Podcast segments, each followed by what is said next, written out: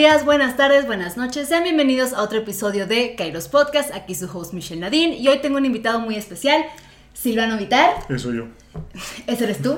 Eh, compadre aquí, en, compañero de la, de la filosofía. Eh, Silvano, no sé si nos quieras, nos quieras hablar un poquito de ti, de quién eres, qué onda contigo. Pues básicamente yo pues vine aquí a cotorrear un rato. ¿no? Ajá. Este, me dedico a la docencia, ya unos añitos dedicándome a la docencia.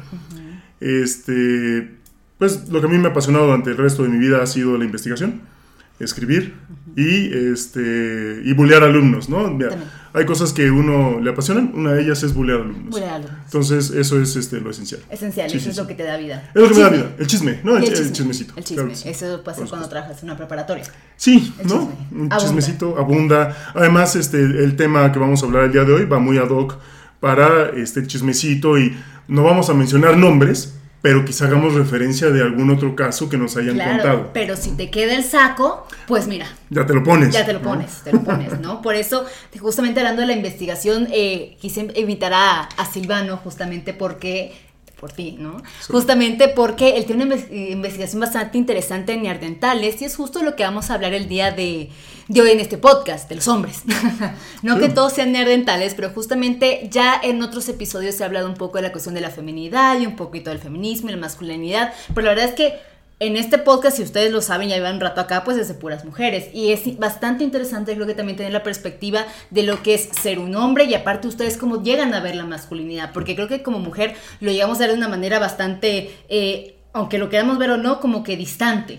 ¿No? Yo, yo, por más que diga, bueno, me afecta la masculinidad en, en el aspecto, no sé, que hay hombres pendejos todo el tiempo, ¿no? Y que te tratan mal o como un objeto, ¿no? Pero me imagino que es muy distinto, por ejemplo, el hecho de, no sé, de ser hombre y que te no sé, no llores, o no seas maricón de una manera u otra, ¿no? Entonces, justamente, eso es algo que por eso te quise traer acá, porque es una perspectiva que nosotras no tenemos. Y creo que también es muy interesante, ya que la mayoría de ustedes son hombres, pues también darles contenido, pero pues, para ustedes, ¿no? Claro. Y de hecho, bueno, es importante para, pues, para el contenido que tú generas, pero también en gran medida eh, cuántas veces eh, el- los vatos actuales se dan el tiempo de pre- preguntarse qué significa ser varón, masculino, qué significa, digamos, entenderse a sí mismos. Es decir, ni al menos lo que yo veo es que gran parte de las alumnas que he tenido se dan la tarea o la chamba de investigar sobre, pues, el entendimiento de ellas mismas, sus pretensiones, sus deseos, su, este, digamos, anhelo de, este, digamos, estar bien, no solamente con ellas mismas, sino de tener, una, tener relaciones sanas. Y los varones no, los varones al parecer hasta se eh, enaltecen el ser a veces medio niños, medio salvajes, ¿no? Es decir, eh, tomar lo que se les presenta con las manos rápidamente, etcétera. ¿no? Entonces, eh, todos estos cuestionamientos, ¿no? digamos, también tienen que ver con lo que no nos preguntamos qué significa ser varón. Claro, no, completamente de acuerdo, porque incluso creo que algo que hablábamos el otro día era justamente que las mujeres tienen como que más referencias de la feminidad.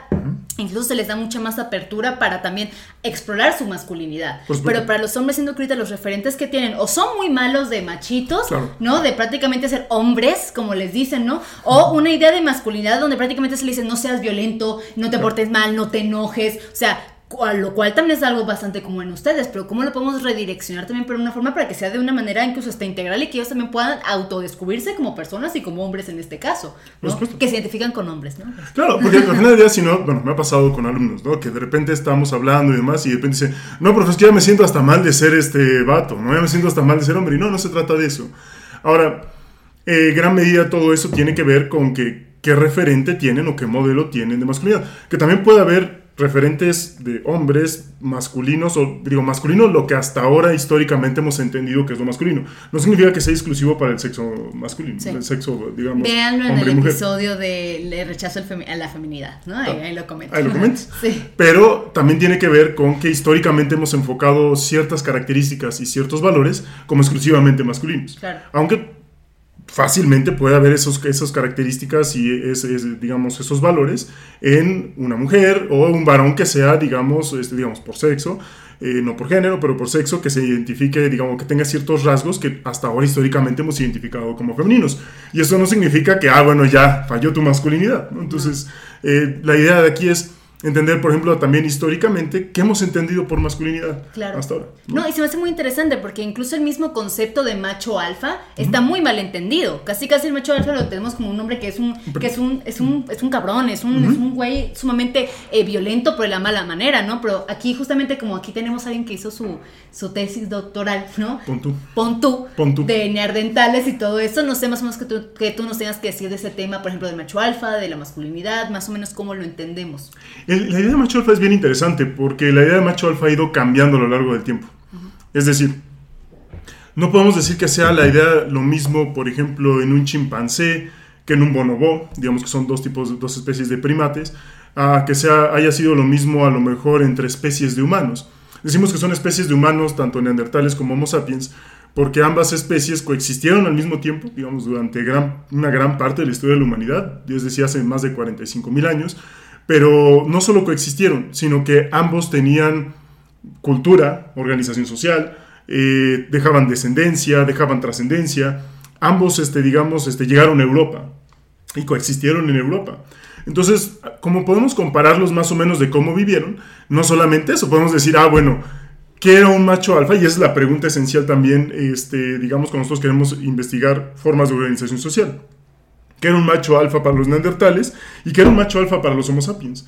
Porque al final del día, si seguimos la tesis de Yuval, Yuval dice, eh, el de, digamos, el de Sapiens, ¿no? Este, o el Homo Deus, este, este autor, él dice, ah, bueno, los Homo sapiens extinguieron a los neandertales. Porque los Homo sapiens, pues, de ahí venimos, y nuestra tendencia, lo que nos dice la historia, es que solemos ser absolutamente violentos. Y es la cosa más absurda, porque tú estás basándote de un solo dato, de un solo factor, para interpretar todo, digamos, más de, digamos, 200, 300 mil años de historia. Entonces, si te basas en un solo factor para decir que seguramente los matamos a todos por mera violencia, porque somos violentos ahora y seguramente lo, hemos, lo éramos antes, pues mm, puede ser una interpretación muy, muy forzada. Pero también pone otra hipótesis en la mesa, que es justamente el hecho de que tal que también tanto neandertales como homo sapiens nos juntamos prácticamente, o sea, nos mezclamos. Pero es interesante porque tú lo mencionaste que era más la parte de las hembras eh, neandertales que los machos neandertales. Lo que pasa es que Yuval lo que dice es, ah, hay varias este, teorías o hipótesis de lo que pudo haber pasado con los neandertales. Una de ellas es este, pues, la muerte, ¿no? Que los mataron a todos los homo sapiens. La otra es eh, que se llama la merge, eh, digamos, digamos que hubo una mezcla entre homo sapiens y neandertales. Las, digamos, las señala las dos hipótesis Yuval, pero no se casa con ninguna de ellas. Él dice que al final del día fue que asesinaron los homo sapiens a los neandertales. En mi tesis yo lo que propongo es que más bien fue una mezcla. Una mezcla, ¿por qué? Porque si nosotros empezamos a analizar todos los datos, y es decir, si nos vamos a, checar y comparar los restos que tenemos de neandertales en comparación a los que tenemos de Homo sapiens, podemos entender cómo vivían. ¿Cómo estaban estos restos? Lo que nosotros podemos saber es que los neandertales, pues en primer lugar, no vivían en, este, en hogares separados. Si no vives en hogares separados significa que, ¿qué? que no tienes un solo macho que esté con una familia, con un, digamos, monógama, reproduciéndose. Podemos ver que todos vivían alrededor de un área en común. Y además de eso podemos saber, por los restos y digamos por lo que se ha conseguido escasamente de ADN, que había mucha endogamia, es decir, el macho alfa no solamente se acosta, es decir, era como los de Monterrey, ¿no? Es decir, tenían relaciones entre primos, con las hijas, etcétera, ¿no? Es decir, había mucha endogamia y por tanto podemos saber que era un macho alfa que se estaba reproduciendo en mayor cantidad. Porque cuando hay mucha endogamia es porque tienes, ah, digamos, como el caso de los menonitas, que la otra vez me Sí, sí. comentabas, o el caso, digamos, este, de lugares en donde el padre tiene mucha descendencia con muchas parejas. Sí. Entonces hay había mucha endogamia. Lo otro es, podemos registrar o podemos encontrar lo que se llama el ADN mitocondrial de las hembras, es decir, de las mujeres neandertales hasta la fecha. Y ese, digamos, se pasa casi sin cambio entre mujeres, el ADN mitocondrial. Entonces tú puedes rastrear de qué mujeres, cuáles fueron tus ancestros, porque se pasa casi sin variación el ADN mitocondrial. El que nosotros podríamos esperar para registrar si recibimos algo de los neandertales este, machos sería el cromosoma, el cromosoma este, Y, que es, digamos, el que, se el que está enfocado básicamente a la producción de testosterona. No sirve para otra cosa, no es para producir testosterona, lo salvaje, quiero ser hombre, quiero ser masculino, tener pelo en pecho, etc. Ese es el cromosoma Y. Y de ese casi no encontramos. No solamente, más bien, aquí me equivoco, no solamente no encontramos, no hay ningún registro hasta ahora de cromosoma Y neandertal, pero sí de ADN mitocondrial. Entonces, ¿qué pasa? Lo que nosotros, digamos, en esta tesis doctoral hicimos fue comparar la organización social de los neandertales y compararla con la de los chimpancés. Los neandertales tienen una organización social muy parecida a la de los chimpancés, en donde tienes un solo macho alfa reproductor. Como tienes un solo macho alfa reproductor, entonces puedes esperar sociedades muy verticales, es decir, alguien toma las decisiones, alguien es el manda más, alguien se reproduce más, y entonces podemos reconocer que la dominación está vinculada a la reproducción. Si está concentrada en una sola persona, es algo absolutamente jerárquico, vertical, el que se reproduce es el que manda. Pero en los Homo sapiens tenemos un cambio monumental. Por ejemplo, para ellos tienen el dilema de que este, cuando seguramente no fue consciente, porque esta gran mayoría de las cosas evolutivas nunca son conscientes. Lo que sí pasó es que llegó un punto en donde digamos, no, sé, no sabemos si fue por estrés este, del ambiente, eh, empezaron a pelear contra los neandertales seguramente porque llegaron antes a Europa. ¿Y qué pasa cuando llegas antes a Europa? Colonizas, conoces el territorio mejor, te los puedes este, jorobar más fácil, los puedes matar. Ellos ya tenían fuego, tenían una especie de hacha que era como un, este, una navaja suiza que podía hacer un buen de cosas. O sea, tecnológicamente tenían inclusive al parecer superioridad que los Homo sapiens. Enterraban a sus muertos. Entonces podemos esperar ya que tenían pensamiento abstracto a futuro. ¿Y qué hicieron los Homo sapiens? Pues mira, no vamos a ganar tecnológicamente, pero si nos organizamos, esta es una frase de cine de arte, cogemos todos, ¿no? Así dijeron. Bueno, literal. Eh, en idioma Homo sapiens, antiguo, pero así lo dijeron. Sí, nos reproducimos todos, mejor dicho. Nos reproducimos todos, sí, ¿no? Porque puede ser horario familiar y tú ya no Sí, no, porque yo creo que lo que tú me comentaste muy interesante de, de, los machos alfa, ¿no? Que era justamente ellos eran los únicos que tenían como el derecho a reproducirse, pero que los otros machos, ¿qué onda? No tenían descendencia y es justamente lo interesante, ¿no? Que el macho alfa también tiene la capacidad de negociación. Y es esta idea de, aunque sea, no puedes tener reproducción, pero pues puedes copular, puedes copular. ¿no? Aunque pues no vas a tener descendencia. Absolutamente. ¿No? Entonces, aquí imagino que lo que hicieron los sapiens fue decir prácticamente, si nos organizamos, tenemos descendencia todos nosotros, nos reproducimos. Es básicamente esta idea. También la cuestión de la, la ¿cómo era la variación genética? Por supuesto. Justamente, ¿no? No, hecho, lo que estás mencionando, yo me lo brinqué monumentalmente, entonces qué bueno que lo señalas. Mm, y es tu tesis, ¿no? Y es tu mm, tesis, ¿no? Qué terrible. Alguien sí le puso atención a tu tesis. Exactamente, bueno, mira, Dios da, Dios quita, ¿no? Entonces, pero totalmente, eh, digamos, los neandertales lo que sí lograron fue cierto grado, digamos, evolutivo. Es decir, toda la evolución va por grados. No brincas de este, ser un macho alfa absoluto que copula totalmente este, de la noche a la mañana a hacer este, que todo se reproduzca. No brincas de eso de la noche a la mañana. Va por grados. Entonces, primero tienes un grado que nosotros podemos reconocer que es, es el vertical. El macho alfa tiene el 95% de las reproducciones que todavía podemos encontrar ese esquema en ratones, por ejemplo. Ah. Hay un macho que tiene el 95% de la reproducción y acapara esa reproducción. Y entonces podemos saber que viene su descendencia de ellos. Pero, eh, digamos, tanto los chimpancés como los neandertales podemos esperar que sí sea la mayor, y que, por ejemplo, en un chimpancé tienes alrededor del 70% de copulaciones posesivas y que sea el que las acapara, pero lo que sí saben hacer es negociar. Si ya no te dejo reproducirte porque yo soy el alfa y me reproduzco, sí te voy a dejar copular. Y entonces, ¿qué pasa? Cuando dejas que, las otras, que los otros eh, animales copulen, reduce sus niveles de estrés. Y entonces, ¿qué pasa? Reduce sus niveles de estrés hacia contigo y entonces te van a ser leales porque les estás ayudando a reducir sus niveles de estrés. Eso se ve padrísimo en experimentos, por ejemplo, que han hecho con macacos resus. A los macacos resus los ponen, digamos, este, en, eh, los pusieron en cajas y los metieron bajo tres este, niveles de estrés.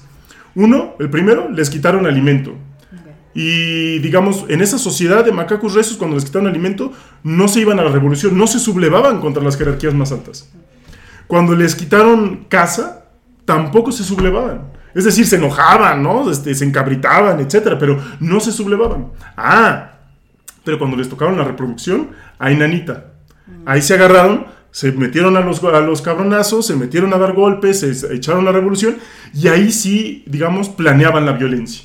Es decir, tres factores absolutamente esenciales y necesarios y sobre el cual uno es el preponderante para hacer que un rango más bajo de la escala social busque cambiar. Entonces, ¿qué es una, qué es una eh, digamos, una estrategia adaptativa? Evitar la violencia. ¿Cómo le evitas? Mira, si no quiero que te rebeles, te dejo copularte, pero no reproducirte. Es un primer grado. Entonces, ¿los hombres más violentos son los que no cogen? Los que si podrían, sí, son más peligrosos, ¿no? Al final del día. Porque son los que tienen más resentimiento. O a lo mejor si, si lo hacen, etcétera, pues a lo mejor y pues no lo hacen bajo este ideal de todo lo que ellos piensan o en su imaginario que se les debería de dar nada más por su idea de lo que es ser alfa. Entonces se casan con ese, ah, yo soy el alfa, soy un hombre, quiero comer. No, entonces se, se casan con eso y entonces lo que dicen es, ah, bueno, yo merecería tener más reproducciones o más copulaciones que las que hasta ahora tengo. Mm, qué curioso. o sea, todo gira alrededor de la sexualidad, a eh, grandes rasgos. A grandes rasgos, pero también a grandes rasgos de violencia, sí. Es decir, si nosotros vemos, por ejemplo, eh, desgraciadamente un violador lo que menos busca es el placer sexual. Claro. Lo que busca es humillar a la, a la persona que está violentando. Es decir, eh, tiene que ver más con la dominación, porque el sexo, digamos, no, aquí sí no, no quitémonos de ilusiones, el sexo está ligado a, las cuestiones de dominación. La dominación en todo animal social, la reproducción este, tiene un vínculo con la reproducción. Dominar significa reproducirse. Tenemos la abeja reina, la hormiga reina, tenemos el macho alfa, en los bonobos también pasa. Es decir, la dominación está ligada a la reproducción y por tanto, ¿qué pasa?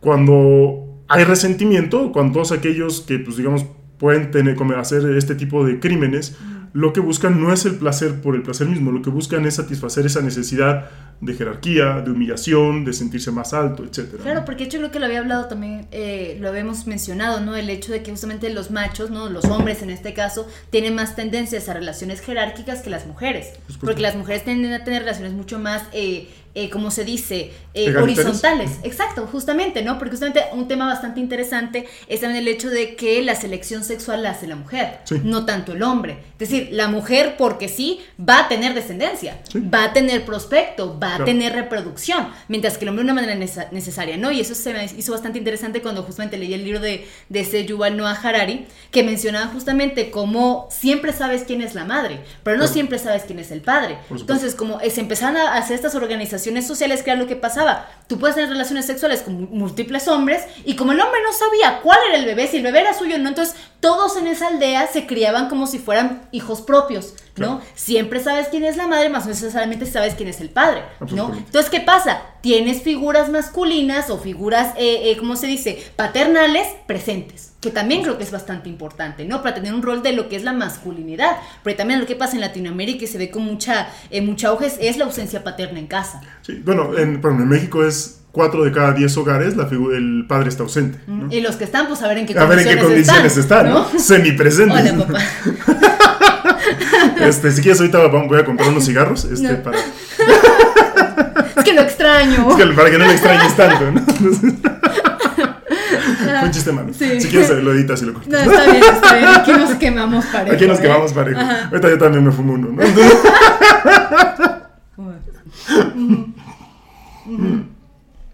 Ah, meditaba un minito, ¿no? Ajá. Este, bueno. Qué chistes más oscuros, Michelle, ¿eh? Pero bueno. Ay, los tenía que echar. Eh, fíjate que eso es bien interesante por lo siguiente. Porque cada vez que nosotros hablamos de eh, todas estas relaciones de, digamos, horizontalidad y verticalidad, es absurdo pretender que sí vamos a encontrar relaciones absolutamente horizontales todo el tiempo. Me parece que lo que más podemos encontrar es relaciones movibles. Es decir, ni siempre vas a ser dominante, pero también ni siempre vas a ser subordinado. Claro. ¿Por qué? Porque si siempre eres subordinado, eres este, el vato que no quieren las chavas, ¿no? Es decir, claro, o sea, es decir, no tienes iniciativa propia, no sabes lo que quieres, estudias lo que tu mamá te dijo que estudiaras, no, no garantizas, digamos, este que pues, te afirmas de que, ah, bueno, me gusta vestir esto, yo tal, etc. Y a quién le gusta a alguien totalmente indeciso, ¿no? Eh, hipotéticamente, hipotéticamente. Si a alguien le tocó el saco, pues ya no estamos quemando a nadie. Pero fíjate que eso es bien interesante porque cuando nosotros empezamos a, estudiar todo este tipo de cosas, lo que podemos ver es lo siguiente. Eh, no solo estábamos comparando chimpancés, neandertales y homo sapiens para poder ver, ahorita, ahorita regresamos, ¿no? Nos desviamos, ahorita regresamos, para ver quiénes sobrevivieron, sino que empezamos también a comparar cómo esto se comportaba en la estructura también actualmente. Claro. Y si en los últimos estudios, por ejemplo, que se ha hecho de las aplicaciones de citas, hay algo terrible. Es decir, si eres vato y estás viendo esto, lo que menos te conviene es intentar seducir a alguien en aplicaciones de citas. No te va a ir muy bien. Eh, y esto es terrible. Es decir, los vatos están confiando en las aplicaciones de cita por la aparente facilidad, pero a ellos se los hace más complicado. ¿Por qué? Eh, por ejemplo, en ese estudio se muestra que solo menos del 15% de los vatos les resultaban atractivos al noventa y tantos por ciento de las mujeres que usaban esas aplicaciones. Entonces significaba que solo el 15% está copulando en esas aplicaciones. El resto, ¿qué es lo que pasa? Le da like, like, like y es un eterno círculo vicioso de no le gustó, no le gustó, nadie me da like, nada de tal. Y entonces que es lo que estás haciendo inconscientemente. Te estás estresando, estás cambiando la imagen que tienes este, referencial de ti mismo.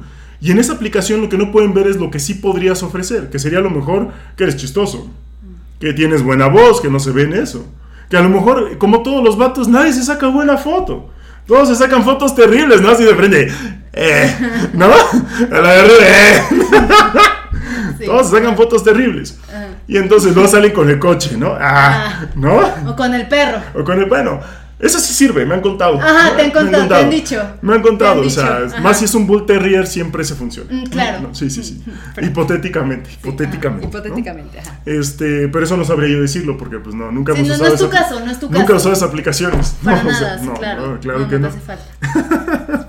Entonces, como nunca he usado esas aplicaciones, pues básicamente yo no podría saber eh, pues cómo funcionan. Pero el estudio dice, Ajá. hay un estudio ¿no? Claro. que se hizo, bueno, lo publicó también la BBC y creo que lo hizo por ahí Nature y Science, en donde mostraba todo esto.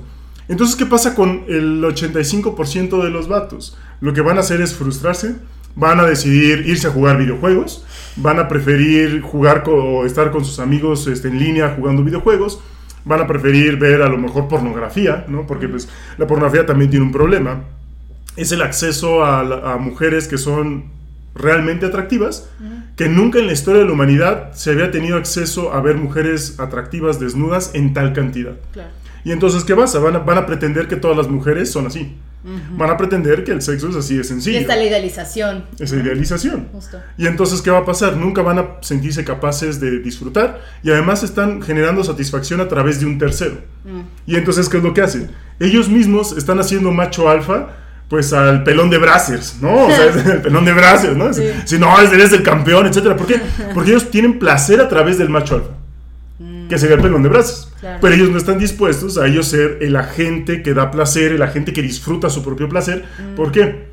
Porque siguen siendo aquellos que disfrutan a través de alguien más. Seguiría siendo un poco una relación incluso hasta de subordinación, ¿no? Están subordinados, están absolutamente subordinados. Y de hecho son salvajes que hasta van a tener este placer, si llegan a tener novia, de que todo el tiempo los estén reafirmando de que, ah, qué bonita es tu novia. Ah, no, oye, ¿no? ¿Cómo te hizo caso alguien así? Ah, no, y se van a sentir todavía bien. ¿Por qué? Porque necesitan el reconocimiento externo. Claro. Un macho alfa, digamos, tanto en los O la primates. necesidad incluso de, eh, de sentir esta reafirmación incluso por otras mujeres, aunque ya tengan una pareja. Por supuesto. ¿no? Y entonces, ¿qué es lo que van a hacer? Ser infieles. ¿Por qué? Porque necesitan la reafirmación constante. Sí. Entonces, ¿qué necesito? Pues, aunque tenga mi novia y sea bonita, etcétera, van a ir a, y buscar a más. ¿Por qué? Porque necesitan esa reafirmación, no son seguros de sí mismos. Para la, la estar en esta Para la jerarquía. Pero entonces, ¿qué es lo que van a hacer? Todavía hacer jerarquía baja. Porque, por ejemplo, en los chimpancés, una de las características principales de un chimpancé alfa es la seguridad en sí mismo. Un chimpancé no puede llegar a una jerarquía alta si no es seguro de sí mismo. Confirmo. Confirmo. Así. confirmo. sí, vayan a terapia, por favor. Bueno, terapia, Sí. vatos, este. Sí, selección sexual, sí. Ahorita, ahorita, ahorita hablamos de eso. Este, no puede llegar a la jerarquía más alta si no es seguro de sí mismo. ¿Por qué?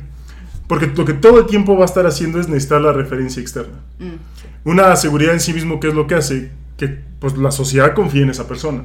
Porque ¿qué pasa en los momentos de crisis? No duda. Y entonces, ah, fíjate que es que está- acabo de perder el trabajo y demás, etcétera, y se desploma y ya no sabe qué hacer, etcétera. Pues, ¿qué va a pasar? Ah, es que me dejó porque perdí el trabajo. No, porque si hubieras tenido seguridad mismo, ¿sabes qué? Nos rifamos, busco trabajo, ayúdame tantito, etcétera. Pues se rifa la otra pareja. Claro. Pero si no ves claro, ahí te ves. Claro. ¿Por qué nos vamos a hundir juntos? No, y de acuerdo, pero creo que eso también ya hablando aquí desde la perspectiva de, pues, de una mujer, ¿no? Creo que también el hecho de la confianza en un hombre te da a ti mucha seguridad y al final del cabo creo que también es algo que buscan todas las personas en general, pero también creo que como mujeres buscamos un hombre que nos dé seguridad y ojo, no estoy hablando nada más de una seguridad económica, Claro. pero no, una seguridad emocional, una seguridad de decir, cualquier cosa, un pedo sucede, puta, está la otra persona y nos la rifamos juntos, pero no sino que tengo que práctica- prácticamente que arrastrar a alguien, ¿no? Prácticamente tener que salirme de la relación por el hecho de pues, sobrevivir yo, ya que la otra persona no se quiere salvar a sí misma, Claro. ¿no? Y tampoco andamos para andar siendo mamás. ¿no? Claro, bueno, ahorita hablamos de eso. claro, pero eso es importantísimo porque ¿qué es lo que hace la, digamos, cuál es uno de los mayores problemas? Cuando no hay seguridad en ti mismo, entonces, ¿qué es lo que dependes? de la otra persona para que te salve. Pero la otra persona nunca te va a poder salvar. Y entonces, ¿qué va a pasar? Va a ser responsable porque te tenía que proteger, te tenía que cuidar. Mm, claro. Y entonces es complicadísimo. Ahora, esa es la primera característica del macho alfa. La otra es un macho alfa, y hablando ya también de jerarquía, estatus y demás, un macho alfa nunca es el más, ni el más fuerte, ni el más violento, ni digamos el más corpulento, ni el más guapo, eh, digamos en los chimpancés tampoco es el más joven, eh, sino el más negociador. Es decir, es aquel eh, que sabe en situaciones de crisis negociar con la sociedad para buscar la subsistencia de la misma. Y negocia no solamente con eh, machos, sino también con las hembras. Es decir, las hembras líderes del clan o de la tribu, pues también tienen mucha injerencia en el macho alfa. Tan es así que nunca ascendería en una sociedad de chimpancés si no es por la injerencia femenina. Tal cual. Entonces tiene esas características también. ¿Por qué son importantes esas características? Porque sin ellas no podríamos encontrar esa figura. No es la figura del más violento, ni del este, petulante. Es la malentendida que tenemos, de hecho, de lo que es el macho alfa, ¿no? Prácticamente un hombre que puede por sí solo y que impone, ¿no? Pero justamente un macho alfa no es aquel que impone, sino es que, aquel que sabe negociar, porque ve no solamente su bien eh, egoísta, ¿no? Sino justamente ve que el bien común de todos, ¿no? Y la capacidad de negociación es sumamente también importante, porque creo que también demuestra una gran capacidad incluso hasta de empatía, ¿no? De reconocimiento de las demás personas, ¿no? Es la cuestión de la habilidad social que debería desarrollar un macho alfa, ¿no? Para que sea macho alfa, si no, es en lo más bajo de la jerarquía. Por supuesto. De hecho, hay una, cuestión, ¿no? bueno, me ha tocado verlo este, cuando se arman, por ejemplo, todos este, estos grupitos de... Eh, cuando los chavales están organizando quién va a jugar qué de fútbol o soccer y están, tú eliges a uno y yo elijo a otro, ¿no? Por lo general empiezan eligiendo, primero sí los que son buenos, pero nunca eligen al que saben que es bueno, pero que nunca pasa el balón. Mm. ¿Por qué? Porque saben que aunque sea muy bueno, no los va a hacer ganar. Porque va a querer todo para sí. Qué curioso. Va a ser absolutamente arrogante, va a ser absolutamente... Y si no, y si no se la pasa, se va a enojar y te va a gritar, etc. Entonces lo suelen excluir. Entonces, ¿qué pasa? Suele ser más excluido. Entonces, si lo excluyen, ¿qué es lo que están eligiendo? No a los más buenos, para los que tengan cualidades para la sociedad. Un buen líder es el que sabe negociar eso. ¿Y qué es lo que no hicieron? Bueno, ahorita cerramos este grande paréntesis, ¿no? ¿Qué es lo que sí hicieron, por ejemplo, los Homo sapiens? No solamente garantizaron que, digamos, todos los miembros normales de la población fueran reproductores, sino que además pudieran competir para ello. Oh.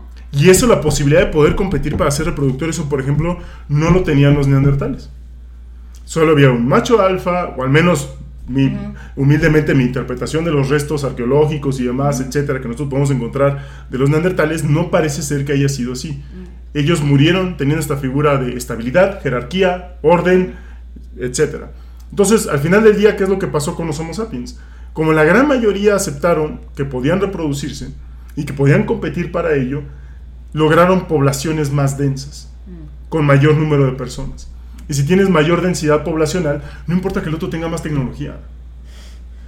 Lo vas a avasallar. Demográficamente. Demográficamente ya chingaste. Es decir, vas a ser mayoría. Y la otra, pues mira, llega un punto en donde empieza a crecer mucho tu población y las hembras neandertales, ¿qué van a decir?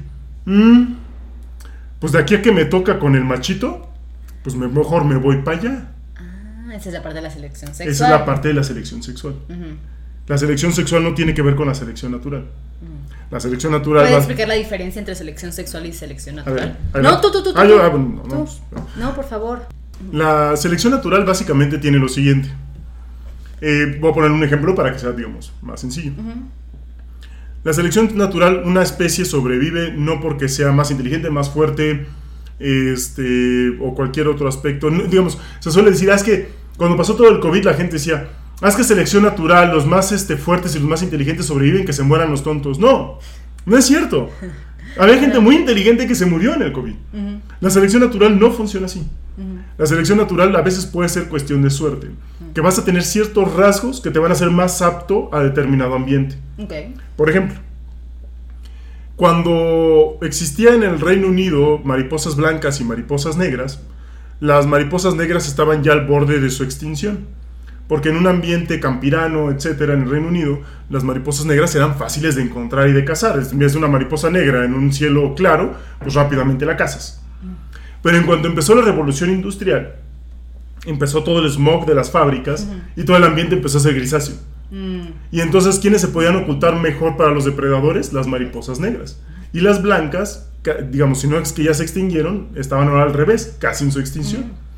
Las mariposas blancas nunca decidieron, ah, ahora voy a ser negra, ni las negras ahora voy a ser blanca. No eran conscientes, simplemente, por suerte, tenían ciertos rasgos para cierto ambiente para poder sobrevivir.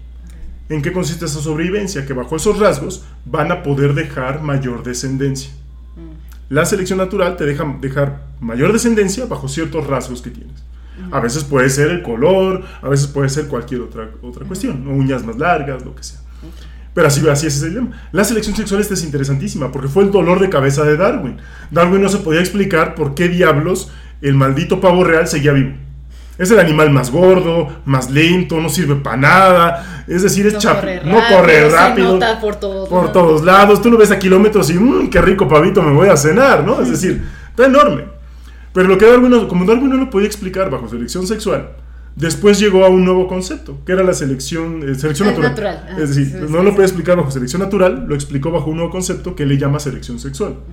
¿En qué consiste? Que no importa cuánto vivas, lo único que importa es que tengas descendencia. Pero ¿cómo vas a tener descendencia? Si las hembras te eligen para tener descendencia. Por tanto, lo eligen al pavo real y no importa si vive dos, tres días más, con que haya, digamos, tenido descendencia, ya con eso dejó sus genes y entonces es evolutivamente estable, evolutivamente provechoso y ganón. Pero si no lo hace así, entonces pues ya es una especie que se extingue. Entonces la selección sexual es la selección de las hembras hacia los machos que ellas consideran, este, digamos, atractivos o dignos para la reproducción, que no necesariamente es la selección sexual. A lo mejor puede ser porque está bonito como el pavo real, que pone sus plumas y se pone acá bien chido, ¿no? Para que lo seleccionen.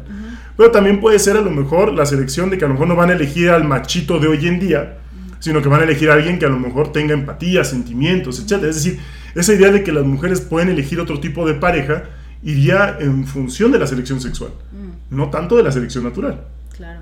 Porque la selección natural a lo mejor sería el Brian, ¿no? Este, con su itálica. No importa si después lo balancean a los 20 años. Ajá. Dejó a Kimberly embarazada y entonces por selección natural es más apto que yo, ¿no? Que porque yo no he dejado descendencia, entonces eh, Brian sería más selección natural que yo, ¿no? Claro. Me sí. van a cancelar. ¿Me van a cancelar? No, a mí. Ah. Invitarte. Ah, exactamente, la culpa es tuya por invitarme, Exacto, ¿no? sí. Claro que sí. No, pero, pero sí, eh, se me hace bastante interesante esto que tú mencionas, porque incluso creo que tiene mucho de la frustración actual que pueden tener muchos hombres o varones, es el hecho de que ya la selección sexual de las mujeres se está yendo para otro esquema o para otro estereotipo de hombre que estamos buscando.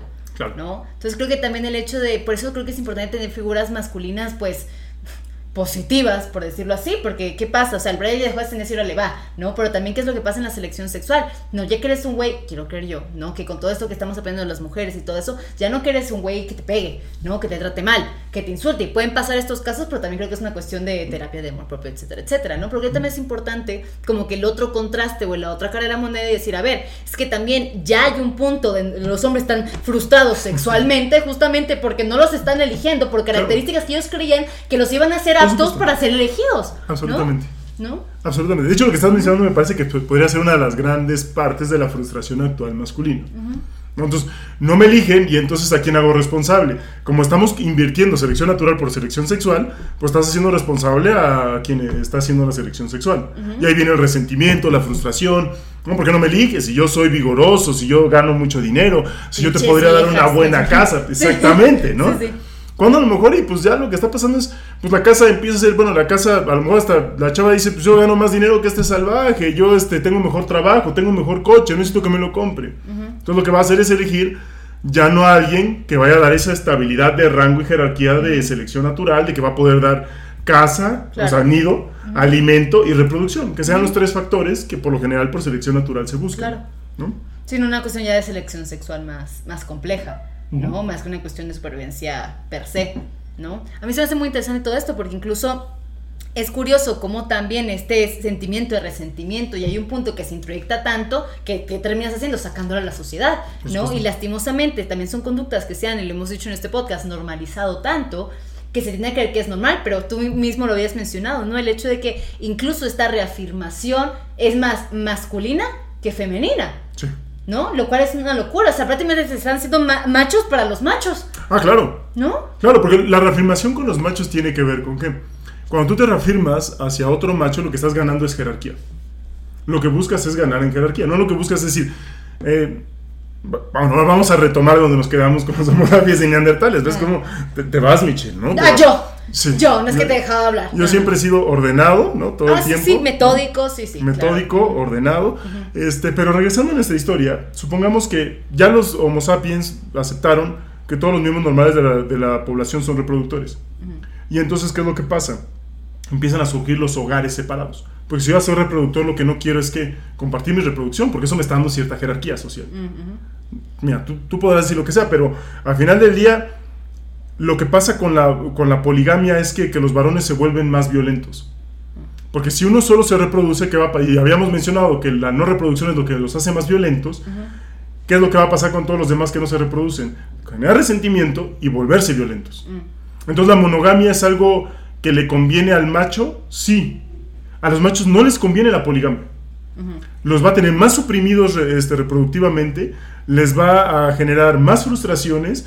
A lo mejor y por un periodo de tiempo van a poder tener mucha reproducción y demás. Y sí, soy hombre, no quiero copular. no, eso sí. Pero no a largo plazo. A largo plazo todo eso se acaba. Es decir, la, la monogamia lo que sí les permitió estos hogares separados en los Homo sapiens es decir, que es tener que cierto nivel de estatus y de jerarquía que no tenían antes. ¿Y eso qué hizo? Bajar los niveles de estrés. Bajar los niveles de estrés. Y bueno, yo ya no seré el jerarca más alto de toda la comunidad, pero al menos soy líder de qué? De mi casa. Y empieza a surgir en edad de bronce, tiempo después con en Roma, ¿qué es lo que surgió? La idea del paterfamilias o la idea del patriarca. ¿Y por qué estaba centrado el patriarca? Claro. Porque era quien que estaba vinculando la dominación con la reproducción Claro. Ya más simbólicamente, pero ya no con uno solo. Es decir, ahora ya no es uno solo el que se reproduce, sino todos los varones. Claro. Al menos había que garantizar eso, sino que tienes una bola de frustrados, violentos, que ¿qué es lo que van a hacer? Claro. Tumbarte la sociedad. Exactamente, de hecho creo que el mismo Aristóteles también lo menciona, ¿no? Que compara justamente la familia con el Estado, donde también es muy importante tener estas jerarquías sociales, o también Aristóteles dice cosas bastante feas de las mujeres, ¿no? Pero justamente creo que algo que también habíamos mencionado, ¿no? Que incluso por cuestiones naturales de reproducción, la mujer siempre se queda con más responsabilidad de los hijos que los hombres. ¿No? Sí. Por eso los hombres pueden tener muchas más parejas eh, reproductivas, por así decirlo, que las mujeres. Entonces la mujer al final se queda con qué? Con la responsabilidad del hijo por el simple hecho de que lo va a tener que cargar nueve meses, ¿no? Claro. Entonces es mucho más fácil que el hombre se deslinde todo esto, pero que es lo que también crea las familias eh, dentro de la monogamia, justamente una figura paterna que se quede. ¿No? Gerar no, solamente una jerarquía de, ah, yo soy el más copulativo y ya, sino justamente yo creo algo, ¿no? Yo creo una cultura, yo consolido, ¿no? Y eso también te da una jerarquía, no solamente de reproducción, sino una jerarquía social, que va mucho más allá de la cuestión natural. Por supuesto, de hecho, por eso socialmente en las primeras familias que existían en Roma y, y, digamos en Grecia, ¿por qué importaba mucho cuando el varón no se hacía responsable de su familia?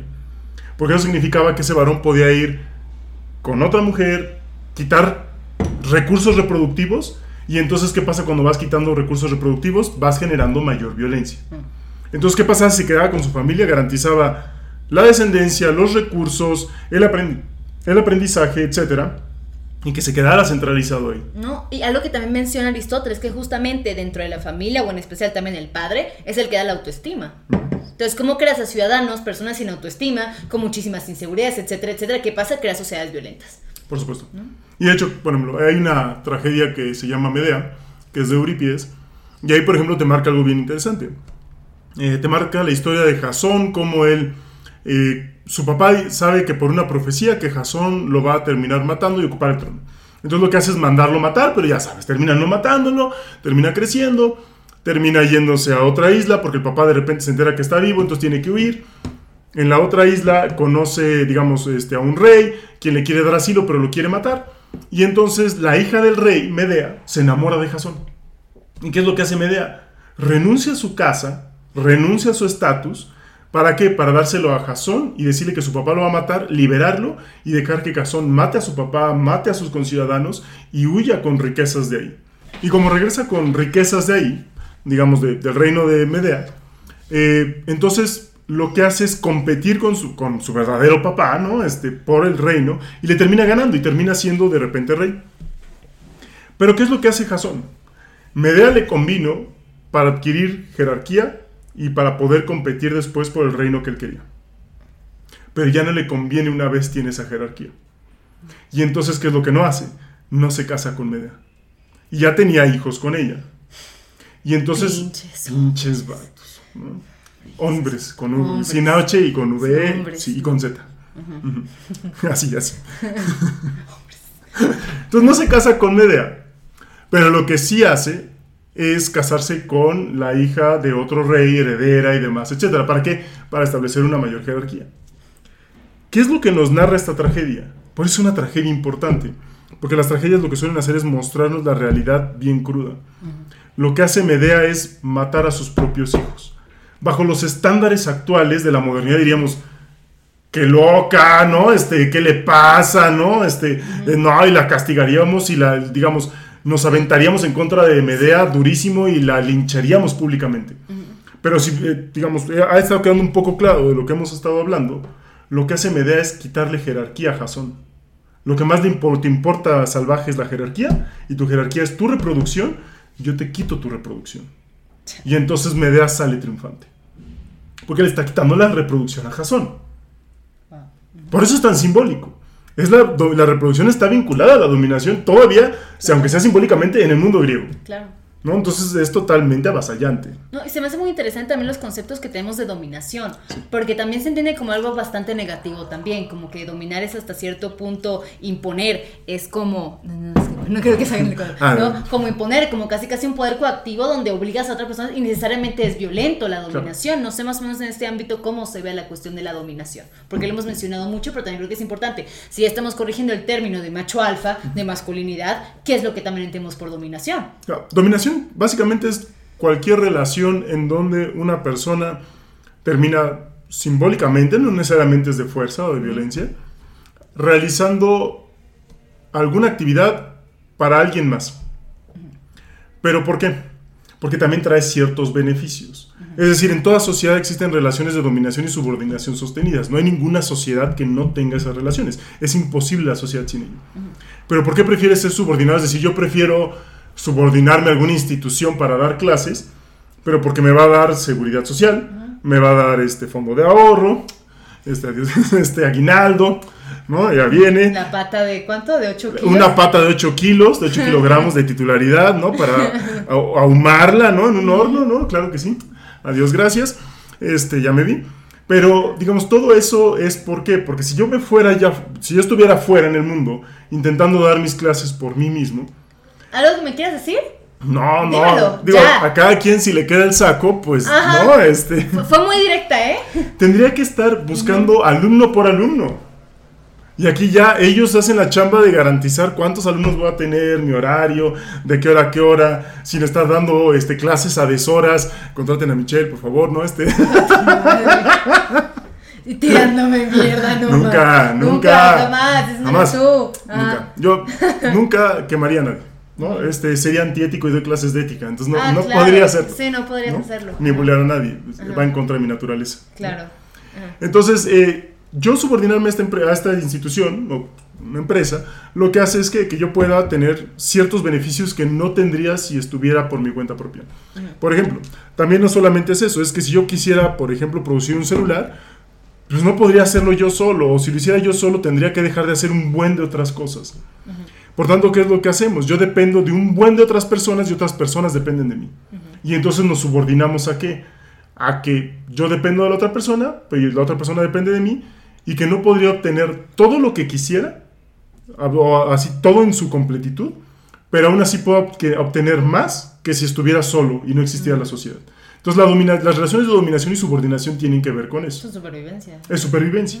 De hecho, los animales y los insectos que dominan la Tierra son los animales y los insectos que denominamos eusociales.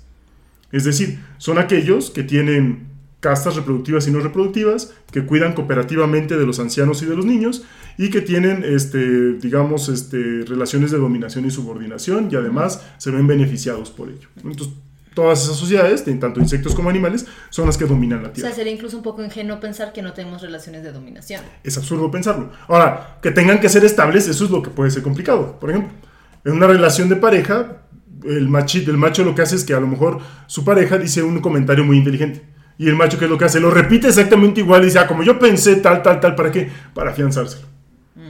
Entonces, ¿qué es lo que hace? Todo el tiempo querer ser dominante. ¿Qué es lo que sería lo sano? A lo mejor este es arquitecto y es muy bueno en la arquitectura. Este, y a lo mejor la otra parte es este, filósofa y es muy buena en la filosofía. Entonces cada quien tiene que aportar, ese ejemplo hipotético, cada quien tiene que aportar, ¿no? Lo que pueda aportar de, este, digamos, de su ámbito. Ni esta persona piensa que va a saber más de esta, sino que cada quien, pues, va a ser dominante en su área. En su área. Y se va a ir dominando. En las áreas de las, del trabajo o de, o de la casa o del hogar también tendría que ser movible. Claro. Un día tú lavas tal, un día tú, un día este tal, es decir, movible. Claro. El problema es que sea estático. Claro, la cuestión ahí cuando se entiende la dominación como una cuestión de imposición, ¿no? Como una imposición, en caso, incluso hasta una, una condición hasta de esclavitud de la Claro. otra persona, ¿no? Lo cual tampoco, tampoco es así. No, no, ¿No? lo es. No, no es. Entonces, ah, ya hablando de todo esto, también se me hacía bastante interesante hablar de algo que sucede socialmente, ¿no? Con esas relaciones de, de- de dominación, de subordinación, pero también un entendimiento que también tiene que ver con la cuestión de la masculinidad. Y es un libro que leímos hace poco, que era la cuestión del síndrome de Peter Pan. Ujú. Ahora, vamos a tratar de definir qué es la cuestión del síndrome de Peter, de Peter Pan y cómo todo esto se puede relacionar con la cuestión de los neandertales, del macho alfa, ¿no? Y el entendimiento que se tiene también de, la, de lo que es la masculinidad. Por supuesto. ¿Vale? Entonces, se me hacía importante mencionar esta cuestión del síndrome de Peter Pan, porque justamente lo que sucede luego del síndrome de Peter Pan son estos niños que nunca crecen, Claro. ¿no? Y también es bastante curioso, porque también el concepto que tenemos de masculinidad es tan cerrado, es tan también tan ambiguo, es tan limitado, que aún así se permite dentro de la masculinidad que los hombres sigan siendo niños, nada más que ahora con dinero Claro, y con capacidad reproductiva. Claro. Entonces, ¿por qué el síndrome de Peter Pan sería algo importante, relevante o, o siquiera problemático para las sociedades actuales? Eh, Es bien problemático porque estamos, digamos, bajo ese síndrome que no es que no pueda pasar, por ejemplo, en mujeres, pero en su gran mayoría sí pasa con los varones. Y es un síndrome que por lo general tiene que ver con el hecho de que un varón lo que hace es no querer crecer. ¿Y qué pasa cuando no quieres crecer? No quieres tomar responsabilidad de ti mismo. No quieres tomar responsabilidad de ti mismo, sueles irte siempre a un lugar de la infancia en donde eras feliz, en donde había alguien que te resolvía los problemas y tenías ese calor, esa comodidad, etc. ¿En donde tienes ese calor, esa comodidad donde alguien está viendo por ti? Pues en cuando estás de bebé dentro del estómago de tu madre, ¿no? Es decir, en el, eh, digamos, este, siendo un feto o digamos siendo un, un niño, Un niño. en gestación. Sí, sí, sí. Eh, y no solo eso, pues, ah, es que de niño mi mamá me arropaba, me daba mi lechita, este, yo era feliz, etcétera, me resolvía mis... Es más, me peleé en la escuela. ¿Y quién iba a resolverme el problema? Mi mamá. Mi mamá. Y entonces son Zona- zonas de confort. ¿no? zonas de confort. Y son, por ejemplo, varones que podrán ser muy grandes, muy crecidos, pero siguen buscando a la mamá en cada una de sus parejas. ¿Por qué? Porque quieren, tienen esa visión idealizada de que tienen que tener en su pareja esa persona que los va a proteger. Y que, pues, como esa persona los va a proteger, si no los protege, ¿qué es lo que pasa? Se frustran y se enojan con la pareja. Y suelen ser violentos con la pareja porque es tu deber protegerme, es tu deber solucionarme el hecho de que tenga camisas limpias todos los días, de que, digamos, este, esté mi lunch para llevarme todos los días. Lo que incluso se puede tener, entender como la cuestión de re- relación de subordinación y dominación. Porque incluso cuando pareciera que la madre se subordina al hijo al hacerle todas sus cosas, al mismo tiempo el que ocupa a su mamá para todo, hasta para limpiarse los calzones, es el hombre. Es decir, estás bajísimo en la, en la En jerarquía. la jerarquía social, sí, sí, sí. Literalmente. Y para estar más o menos está necesitas a una segunda, una tercera, mejor dicho, que es tu madre o esta figura femenina que te subsidie todas tus cositas, ¿no? Hay unas fotos impresionantes de los 20s, 30s, en donde salen eh, las fotos de bodas de las personas que se casaban en los 20s y en los 30s. Y lo padrísimo es que tú puedes ver al varón, a la mamá al lado y a la esposa al lado, y cómo la mamá le estaba apretando el brazo y la esposa estaba totalmente así, ya subordinada a la relación del, del marido con la mamá. ¿no? Ah, sí. Entonces, ¿qué es lo que pasa? Todos estos varones lo que van a hacer es, como no, como tienen esta idea de que es la mamá quien nos tiene que cuidar, la, nunca van a poder ser felices con la pareja que tienen, porque esa pareja nunca va a cumplir con el estereotipo de la mamá. Y Con la idealización que Con se tiene, que ya la madre siempre se queda en un pedestal. Por supuesto. ¿no? Entonces la idealiza, entonces nadie va a ser como ella. Nadie va a ser de como ninguna manera. Entonces cada pareja que yo busque, aunque de menor o mayor medida que nosotros creamos, sí buscamos, me imagino, ese sentimiento como que de seguridad. Claro. ¿No? Y al mismo tiempo alguien que te ame tal cual como tu mamá, cuestión, una madre casi casi que abnegada, dada hacia ti todo el tiempo, etcétera, etcétera, cosa que no vas a conseguir una pareja porque a una pareja tienes que dar y tienes que recibir. ¿No? no solamente puedes esperar que la pareja te atienda y tú nomás, ah, pues como doy dinero ya, pues ya yo soy el hombre de la casa, pues de qué manera, ¿no? Aportas o contribuyes, ¿no? Entonces justamente creo que la idealización de la madre, ¿no? También creo que me imagino que hace que también los mismos hombres no tengan una idea incluso hasta errónea de quiénes son, o ni siquiera saben quiénes son fuera de estas relaciones de, de, con su madre o como machos en este, en este aspecto, ¿no? No, de hecho no tienen ni siquiera idea. Y como no tienen ni siquiera idea, entonces están totalmente, digamos, subordinados a la decisión de la mamá. Entonces, ¿qué pasa cuando no saben, este, a lo mejor cocinar algo? Le llaman a su mamá. ¿Qué pasa cuando tienen que elegir, este, qué casa comprar, en dónde? No con su pareja, que es con quien están viviendo, están formando una familia. Y es hasta bíblico, dejarás la casa de tus padres y formarás tu propia familia. Le llaman a la mamá. ¿Por qué? Porque es quien les da seguridad. Claro, como esta cuestión de reconocimiento. De reconocimiento. Y al final, ¿ya qué van a terminar haciendo? Van a terminar siendo infieles. Porque esa pareja nunca va a poder dar la idea de su mamá. Entonces va a ser su responsabilidad y van a buscar por otro lado. Van a ser hombres que no se van a ser responsables por nada. Es decir, a lo mejor van a ser muy buenos en un trabajo mecánico, un trabajo repetitivo, van a tener reconocimiento, van a ser exitosos, provechosos, pero ellos van a decir, si yo te doy dinero y les di todo, yo les di carrera a mis hijos, yo les di tal, etc. Pero nunca van a saber por qué nunca pudieron dar, este, digamos, humanidad, empatía, amor, cariño, etc. Porque eso solo lo conocieron en la versión idealizada. Y entonces nunca se pueden hacer responsable por nada. Ah, es que son tus hijos los que no estudiaron. Son tus, ¿Ya viste cómo tus hijos salieron mal? Ah, pero no salgan bien, son nuestros hijos, nuestros hijos. Claro, claro, incluso tiende a ser incluso hasta un poco narcisista y violento para con las personas que están alrededor de ellos, ¿no? En el momento que no cumplas con una expectativa o en el momento que me tengas que ser responsable por mis actos, prácticamente tú vas a ser la culpable, entonces te va a caer toda, todo este, este sentimiento, incluso hasta depresión social, etcétera, etcétera, ¿no? Entonces, ¿qué es lo que pasa con estos niños crecidos, a mi parecer, es que socialmente son adultos incapacitados totalmente para crear relaciones solamente amorosas, sino incluso de amistad significativas. ¿No? Y en el trabajo tú no quieres una persona que no se haga responsable. O en el único lugar donde más o menos tiene algún tipo de coherencia o de autonomía, tiende a ser en el trabajo. Porque también se vende que la masculinidad es solamente el, sentimiento o la cuestión del éxito, ¿no? Económico, laboral, más allá de un éxito, por ejemplo, interpersonal. De que tengo grandes conexiones con mis amigos, nos llevamos súper bien y estoy al pendiente de ellos. O soy una gran pareja, o soy un buen padre, etcétera, etcétera. Y se quita justamente esta idea y nada más se centra en un solo lugar donde la masculinidad está reafirmada socialmente por todos. Por supuesto. Y de hecho, como está reafirmada externamente, lo que termina siendo es, pues, básicamente lo mismo que hemos estado viendo tanto con chimpancés, con, con, este, con neandertales, con lo que tú quieras. ¿Por qué? Eh, vámonos ahorita, por ejemplo, a narrar o a, entender un poquito la Iliada con este síndrome de Peter Pan. ¿Qué es lo que pasa con Aquiles? Eh, Aquiles, este héroe griego que le dicen que va a conquistar Troya y demás. ¿A quién va y le pregunta qué tiene que hacer? A su mamá. Es su mamá quien le dice, si te vas, vas a tener gloria eterna. Si te quedas, vas a ser feliz con una familia. Pero le está preguntando a la mamá. Hasta aparece en la película de Troya. Exacto. Brad Pitt. Sí, Brad Pitt. Chulísimo. Chulada, ¿eh? Chulada. Chulada. Este, además, este, ¿cómo se llama? Este, parece de, este héroe griego, ¿no? Eh, Sí. Este, Perdón, me distraje. Te distrajiste, ¿no? Ahí en la playa, ¿no? En, los cabos. En los cabos, sí se grabó en los cabos. Sí se grabó en los, en los cabos. Paréntesis. Paréntesis, ¿no? Este, y ahí, ¿qué es lo que pasa? Le va y le pregunta a la mamá qué es lo que tiene que hacer. Ahora, le pregunta a la mamá y una mamá pues nunca va a inclinar la balanza hacia que tenga su propia familia. Porque eso le quitaría a lo mejor dominación a ella. Entonces, nuestro queridísimo Aquiles, paréntesis Brad Pitt, le pregunta a la mamá, ¿no? Y la mamá es la que le dice de esas dos opciones. Pero ya la balanza está inclinada. ¿Por qué? Porque ¿cómo, va a querer una familia? ¿Cómo va a querer tener una pareja estable si ya idealizó a la mamá? Que además la mamá no solamente está idealizada, sino que es una diosa. Y ella prevé el futuro y le está diciendo que va a tener la gloria y va a vivir para siempre. Si ya te está diciendo la mamá que vas a vivir para siempre, ¿para qué dejas descendencia? Si cuando dejas descendencia lo que quieres es ese afán de eternidad. La balanza ya está inclinada. Y todavía más, se pone peor.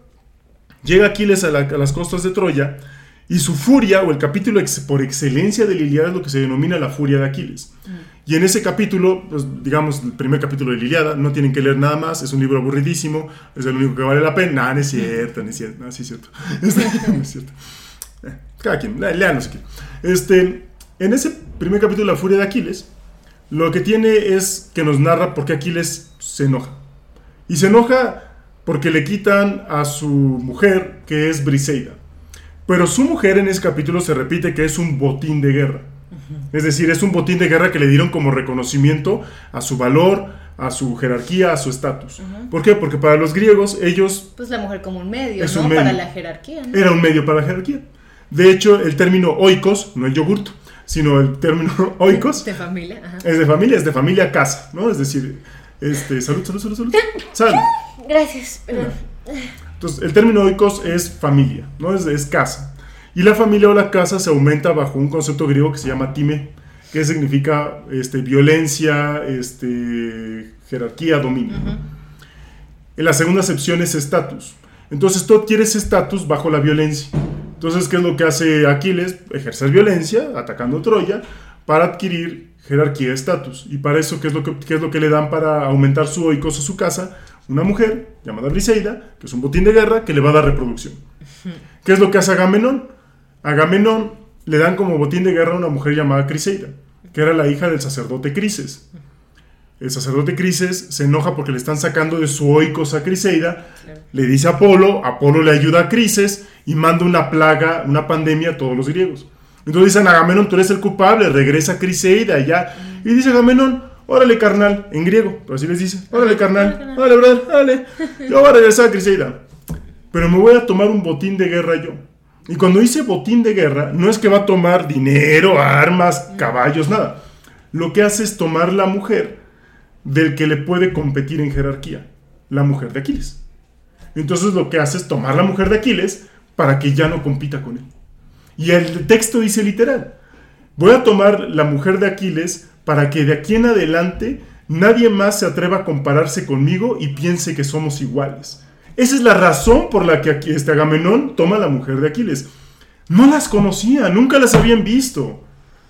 Es decir, era un medio de que estaban preocupándose, muy homosexual, de preocuparse más por el otro macho, Claro. por compararse con otro macho y por ser superior a él Claro. y por admirar al otro y querer competir con él, Claro. que por el objeto deseado, que por la mujer.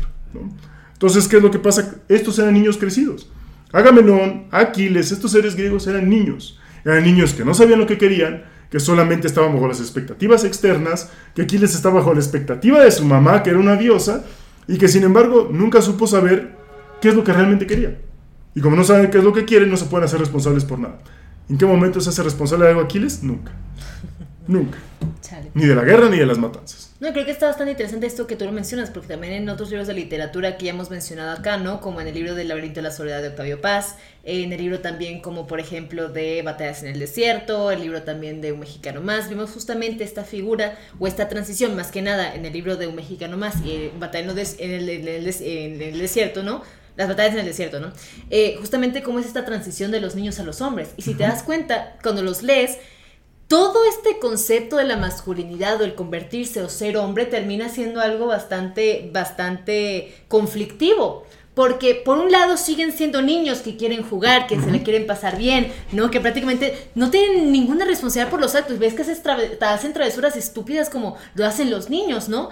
Pero hay un punto, por ejemplo, en, en un mexicano más donde cuentan una escena donde prácticamente hay una señora, si no me equivoco, es viuda y le empiezan a manosear y como querer violar. Y aún así lo toman como un juego, Un juego. lo toman como una broma. Es decir, niños crecidos que le das el aspecto de sexualidad y les das algún tipo de, de reafirmación social, de poder, de estatus, de dominio por el hecho de ser varones, se aprovechan de ellos y ni siquiera lo ven como un problema real, Claro. lo ven otra vez como un juego. Y el problema de todo esto es que seguimos, o muchos hombres, también mujeres, porque también lo pueden tener, ¿no? Seguimos buscando esta reafirmación externa, ya sea de la madre, ya sea de la sociedad, etcétera, etcétera, y hasta cierto punto, ¿qué tanto tomamos en serio nuestras convicciones, principios y valores a la hora de, de- de actuar? Porque si esos referentes siempre van a ser externos, entonces va, mi persona va a ver- mermarse por siempre lo que, está, lo que existe afuera de mí. ¿no? Entonces, ¿en qué momento existe el individuo? En ninguno. Por En supuesto. ninguno. Ahorita que estamos en una sociedad que tanto estamos buscando, soy individuo y soy, un- soy único y divergente. Y divergente. ¿No? Mentira. No, claro. Mentira, ¿hasta qué punto? No, de hecho, únicos nunca, ¿no? Es decir, todos eh, van a actuar bajo los mismos estándares. Y como solamente van a estar actuando bajo los mismos estándares, no importa qué pareja elijas, básicamente va a terminar siendo lo mismo, ¿no? Y entonces, ah, es que ¿por qué me pasa esto a mí? ¿Por qué todos los hombres son iguales? Porque todas las relaciones son iguales. ¿Por qué culpar a la persona ¿Así? y no ver el esquema o el sistema que está haciendo que todas las relaciones y que todos los varones tengan que comportarse de la misma manera? Y entonces vamos a culpar por ser machitos. Pero y sin embargo, pues mientras se sigan eligiendo los machitos para la reproducción, pues van a seguir existiendo. Pero ahí creo que también puede, puede haber un problema con ese argumento, porque entonces podrías decir entonces es culpa otra vez de las mujeres. Ah, no, no. No, no claro. Bueno, no, a esto no estamos de acuerdo. Porque- Entonces, ¿a qué te refieres? Sí, sí. Porque ahí tendría que ver más bien con que mientras se sigan eligiendo, es porque se sigue privilegiando una estructura social que eso se tienen que elegir. Si no, sí, sí, parecería que igual, hacer responsables a personas ¿Y por qué individuales. crees que la estructura social sigue, sigue haciendo esta tendencia de elegirlos a ellos? Porque tenemos este, esta idea de individuos, que, bueno, personas que van a ser absolutamente este, violentas, competitivas, que no les importe la familia, que no les importe a lo mejor este, tener este, responsabilidad eh, emocional, etcétera, pero que tengan toda esta idea de que, pues, como no les va a importar todo eso, van a tener mucho éxito económico. Y como van a tener mucho éxito económico, eso es lo que te conviene. Y entonces, ¿quiénes son? Van a ser los que van a tener jerarquía alta en una sociedad, en una empresa, van a, tener- van a ser CEOs, van a ser directores, etc. Y los van a elegir. no. Ahora no estoy diciendo nada. Ahora no estoy diciendo Perdón. nada. Ahora no estoy diciendo nada. Ajá. ¿No? Nada más ando poniendo sacos. Bueno, pero los van a elegir ¿por qué? Porque, pues, de entrada eh, van a ganar a lo mejor lo que el 1% de la población gana. ¿no? Es decir, van a tener un buen ingreso. ¿Y qué es lo que tiene un buen ingreso? Que van a poder garantizarte nido, alimentación y reproducción. No, pero luego fuman escondidas. Luego fuman. Dios da, Dios quita. Mira, ¿no? Es decir, no puedes tener todo en la finanza. no molestando. Pero lo que, sí vas, lo que sí vas a tener es que se van a garantizar esas tres cuestiones. Y cuando se garantizan esas tres cuestiones, socialmente los comentarios van a ser ¿qué más quieres? Como si ya no pudieras aspirar a más. Claro. Es decir, ya que más puedes querer cuando se te haga- Es decir, no es responsabilidad de la, tampoco, es decir, cada quien tiene su responsabilidad individual, pero no es, digamos, que las personas sean absolutamente responsables individualmente, sino que bajo el esquema actual, mientras se siga privilegiando que este tipo de varones sean los que vayan a tener siempre el éxito, entonces, ¿qué es lo que la tendencia o lo más, lo más comprensible que se va a elegir? Eso. ¿Por qué? Porque el esquema está orillando hacia eso. Y mientras ese esquema no cambie, pues es decir, quien puede elegir algo más que eso es un sector así, y a lo mejor un sector privilegiado, ¿no? Honorable, ¿no? Absolutamente. Y que se pueda atrever a, a- a amar a la persona por sí misma. Como estamos en, en este dilema de la elección, pues básicamente la elección es que si seguimos teniendo una estructura donde se privilegien cierto tipo de características en cierto tipo de varones, eh, nunca las relaciones van a ser, digamos, cambiantes. Lo que queremos es que la dominación y subordinación no sea fija. Claro. Y entonces si es el varón que pues gana muchísimo y por tanto la mujer se, o, la, o la pareja se tiene que conformar en que pues estar pagando la casa, es para tu futuro, trabaja para todo, Es que tú lo también estás que no- muchas veces el discurso es que nos hacen sentir incapacitadas de poder Claro. hacer todo eso sin un hombre Claro. o una figura, una persona que represente esta estabilidad económica, ¿no? Eh, de estabilidad de lo que tú decías, nido, alimentación y reproducción. eh, Claro. fuera de una, de una pareja, fuera de un hombre. Entonces también creo que esta idea de se siguen eligiendo, sí, creo que se siguen eligiendo, ¿por qué? Porque justamente creo que la sociedad donde estamos sigue privilegiando ese tipo de cualidades y características porque es como el nuevo medio de supervivencia. Ahí Claro. sí que parece más selección natural que una Claro. selección sexual. Absolutamente. De hecho, yo estoy de acuerdo contigo. ¿Por qué? Y ahí a lo mejor se pudo malinterpretar que yo estoy diciendo, ah, es que la- las mujeres no eligen Lo bien". vamos a funar, Me no a- broma, no, no, no, no, No, no, no. A ver, lo que sí tendríamos en, en característica es eso. Sería más selección natural de sobrevivencia que selección sexual, absolutamente. Y como vimos la selección, la selección sexual, esa sí tiene que ver con las selecciones que realizan, digo, digo hembras por el ámbito animal, ¿no? Pero mujeres, si quieren, ¿no?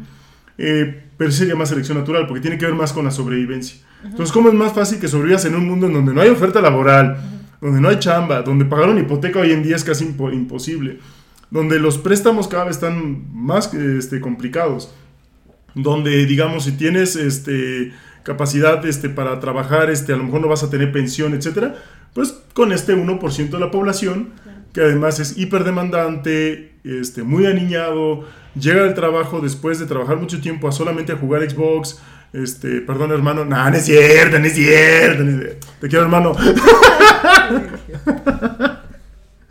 bueno, ni los ve. Sí, ni los ve, toma, o sea, ni, ni, lo va a ver, ¿no? Entonces no pasa nada.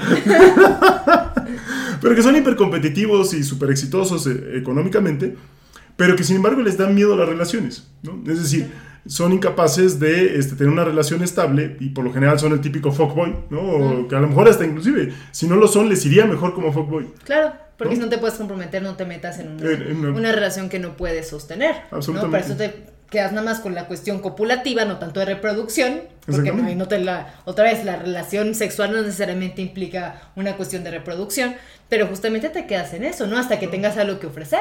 Claro, ¿no? pero, sí. Claro, pero también si tu único campo de competitividad sexual es la cuestión, ¿no? Del ámbito económico, pues no es por nada. También me parece que por eso muchas parejas se terminan divorciando, claro. guardándose, o ya cuando crecen los hijos se mandan a la chingada. Claro, o divorciándolo. O divorciándose ¿no? completamente. Claro, y entonces si es nada más la copulación, hay que aceptar que bajo términos biológicos esas personas están aceptando ser los betas, los gamas, etcétera, no ser los alfas el alfa por lo general se tiene que hacer responsable de su reproducción. Claro.